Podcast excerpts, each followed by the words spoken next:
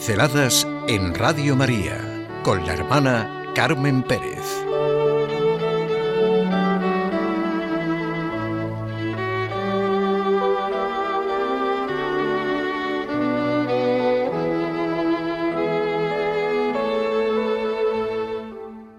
Cuando conocemos que recibimos, nos despertamos a amar. Un 28 de marzo de 1915 nació Teresa de Jesús. Por eso estamos preparando con tanto entusiasmo el quinto centenario de su nacimiento.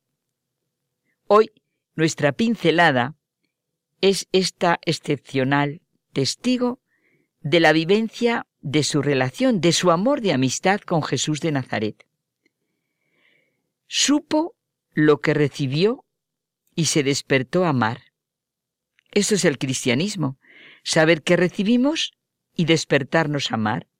El diálogo de Nicodemo con Jesús, que nos narra Juan en el Evangelio, tendría que ser una referencia constante para nosotros, porque es una conversación memorable. Lo que realmente anhela nuestro corazón y nuestra razón, cuando no lo cerramos y reducimos, no es posible humanamente hablando. Eso le pasó, por ejemplo, a Miguel de Unamuno, que hasta escribió su experiencia del diálogo de Nicodemo con Jesús de Nazaret.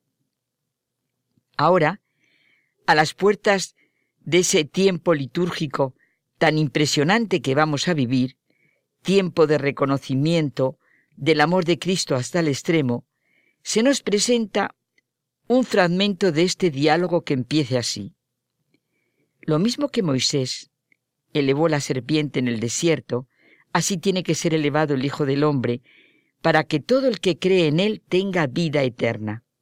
Porque tanto amó Dios al mundo, que entregó a su unigénito, para que todo el que cree en Él no perezca, sino que tenga vida eterna. Porque Dios no envió a su Hijo al mundo para juzgar al mundo, sino para que el mundo se salve por Él. Me he fijado también en las lecturas que nos acompañan en este tiempo de Cuaresma. El final del segundo libro de las Crónicas nos narra la infidelidad de todo el pueblo y de sus jefes y la necesidad de conversión. Así dice Ciro, rey de Persia. El Señor, Dios del cielo, me ha encargado construirle un templo. Quien de entre vosotros pertenezca a ese pueblo puede volver que el Señor su Dios esté con ellos. Y la carta de San Pablo a los Efesios. Somos obra suya. Dios, rico en misericordia, nos ha creado en Cristo Jesús para que nos dediquemos a las buenas obras.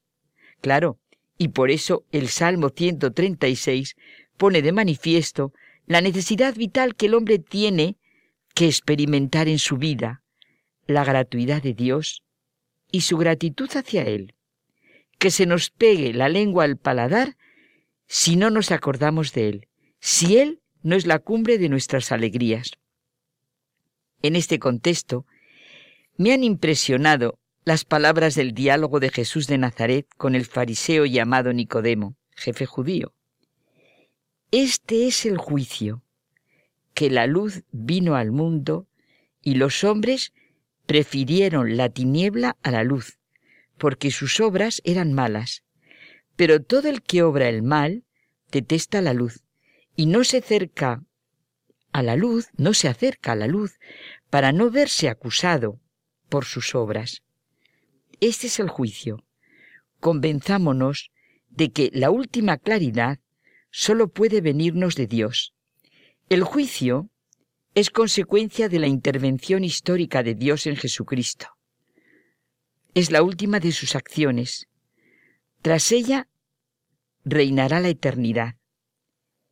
La concepción cristiana del juicio se distingue de todas las demás concepciones puramente morales y mitológicas.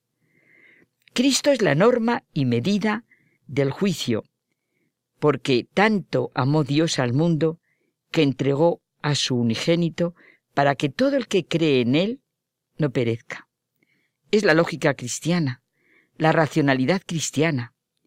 Y así se ve el gran error, el gran pecado, el que nos destruye y no tiene perdón, el pecado contra el Espíritu de Dios, no creer en su amor. El que no cree ya está juzgado. Teresa de Jesús vivió en su vida lo que realmente es el juicio.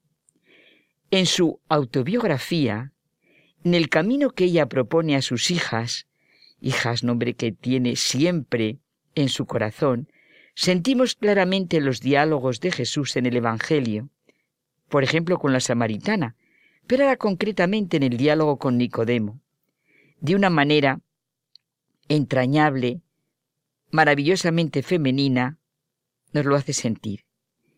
Pienso en la vivencia concreta de la conversión como nos la transmite en el capítulo 10 de su autobiografía. Es una delicia, porque comienza a declarar, como ella misma dice, las mercedes que el Señor le hacía.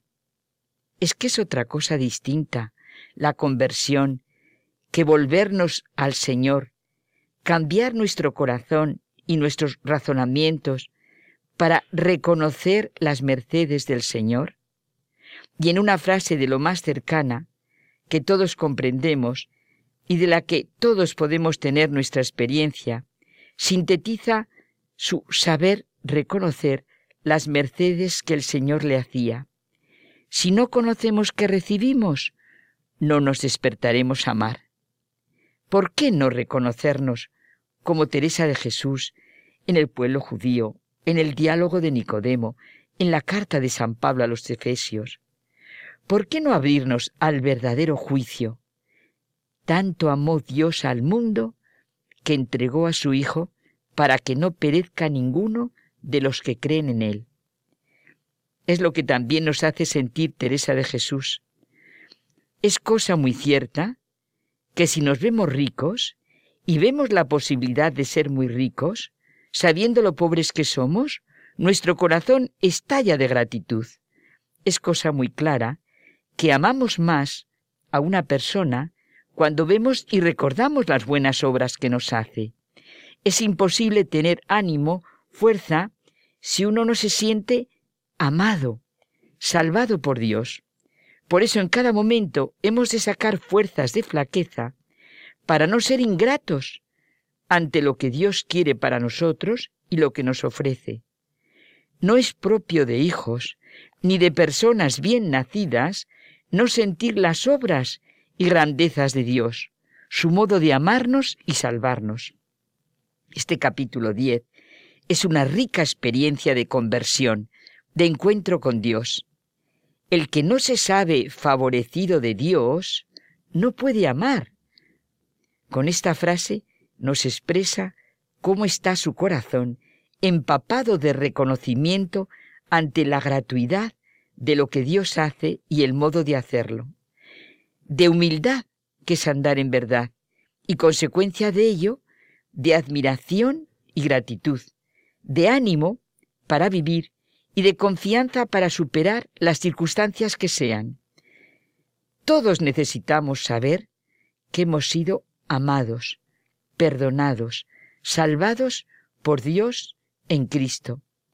Esta es nuestra alegría. Cuando conocemos que recibimos, nos despertamos a amar.